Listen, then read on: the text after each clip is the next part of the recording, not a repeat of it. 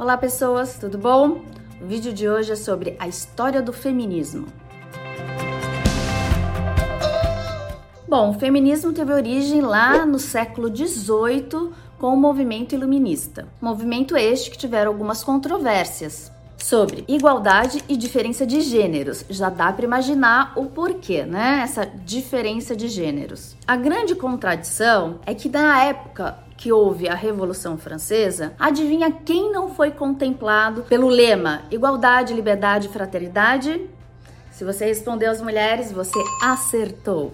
A teoria política de Rousseau, ele excluía as mulheres do campo da propriedade e dos direitos. A partir daí, a voz das mulheres, eh, elas começaram a se expressar coletivamente.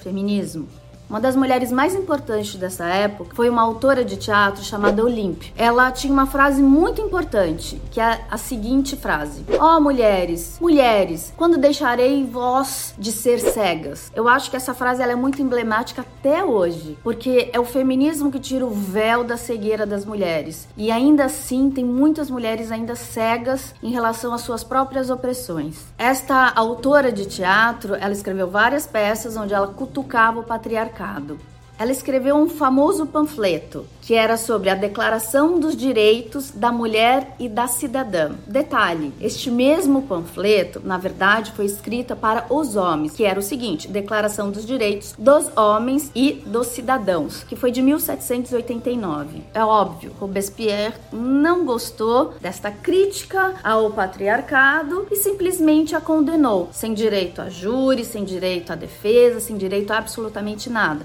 Ela foi guilhotinada. E mesmo na hora de morrer, ela solta sua frase, mas eu acho que ainda mais emblemática. Se a mulher tem o direito de subir ao cadafalso, ela deve ter igualmente o direito de subir à tribuna. Olympe foi um símbolo da luta feminista. Eu acho que uma das primeiras grandes feministas é, da história. Agora a gente vai fazer uma passagem do século 19 para o século 20, onde as sociedades elas eram influenciadas pelo liberalismo. Detalhe, este liberalismo era patriarcal. A gente nunca pode esquecer que sempre essas liberdades, essas lutas por liberdades, elas tinham como base os homens. Eram os homens que mandavam, então eram eles que decidiam se as mulheres poderiam estar incluídas nisso. Obviamente, eles nunca nos incluíam. Foi aí que surgiu a primeira grande onda do feminismo. Ele foi principalmente liderado por mulheres dos Estados Unidos e da França. Na sua maioria eram mulheres brancas, insatisfeitas e submissas e oprimidas. Em 1857, várias mulheres de uma fábrica têxtil se reuniram para fazer um protesto, para fazer uma greve. O que, que aconteceu? Elas foram trancadas dentro desse espaço e foram queimadas vivas, porque atearam fogo. Então, assim, foi uma repressão muito grande, desproporcional é, em relação às demandas dessas mulheres. Na verdade, elas pediam coisas óbvias, que era redução da jornada de trabalho de 16 para 10 horas e que seus pagamentos, seus salários fossem igualados aos dos homens. Até hoje, as mulheres não recebem o mesmo pagamento, elas não recebem a mesma remuneração. Então você vê que essa luta é antiga. Foi aí que as mulheres começaram sua campanha a favor do sufrágio universal. Elas queriam votar. E até hoje, se você for analisar, a Arábia Saudita só aprovou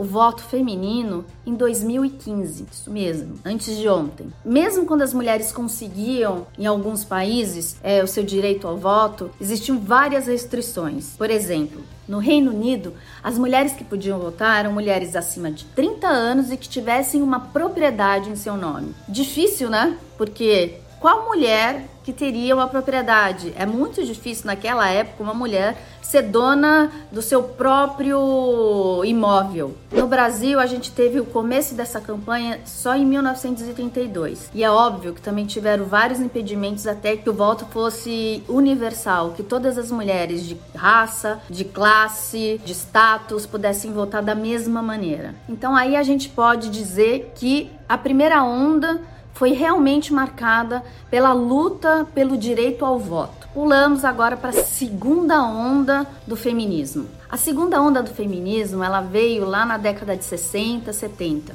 Ela foi marcada por inúmeras revoluções. A gente tem o movimento hippie, a guerra do Vietnã, a luta contra as ditaduras da América Latina. Diante disso, o que a mulher quer? A luta pela igualdade, pelo fim da discriminação e por uma política voltada para suas necessidades a gente chama, costuma chamar de feminismo identitário. A mulher ela não estava mais satisfeita em ficar dentro do lar, cuidando dos seus filhos, limpando a casa e preparando o jantar para o marido chegar. Só sendo mãe, só sendo dona de casa. A mulher queria muito mais, ela queria sair à luta, ela queria sair para trabalhar, ela queria ter seus direitos. E é muito importante a gente dizer que nessa segunda onda houve uma revolução sexual. Em 1960 chegou o primeiro anticoncepcional, ou seja, a mulher além de tudo, ela agora ela era livre para fazer o que ela queria, para transar do jeito que ela queria, sem a obrigação de estar casada. E o que marca principalmente essa época é um slogan que chamava O pessoal é político. Agora a gente pula para a terceira onda do movimento feminista. A gente pode dizer que ele começou na década de 80, passou para a década de 90. Bom, o movimento repensa as suas ações tinha algumas coisas que não se encaixavam mais. Uma delas é que nem toda mulher tinha estava no mesmo ponto de partida. Então a gente faz, a gente começa a fazer algumas distinções para poder entender que esse feminismo precisava atingir várias mulheres, né? Somos plurais, a mulher negra, a mulher indígena, a mulher da periferia. Então a gente começa a falar sobre um movimento que se chama o movimento interseccional. A gente interliga as várias opressões de acordo com as necessidades de cada mulher. A gente tem também uma questão que começa a ser muito dita, que é a questão da violência contra a mulher. E a gente tem um slogan muito famoso que é: quem ama não mata. A gente tem também a criação da Lei Maria da Penha. Ou seja, as mulheres têm algumas conquistas nessa área. Mas é claro, essas conquistas são conquistas ainda que precisam ser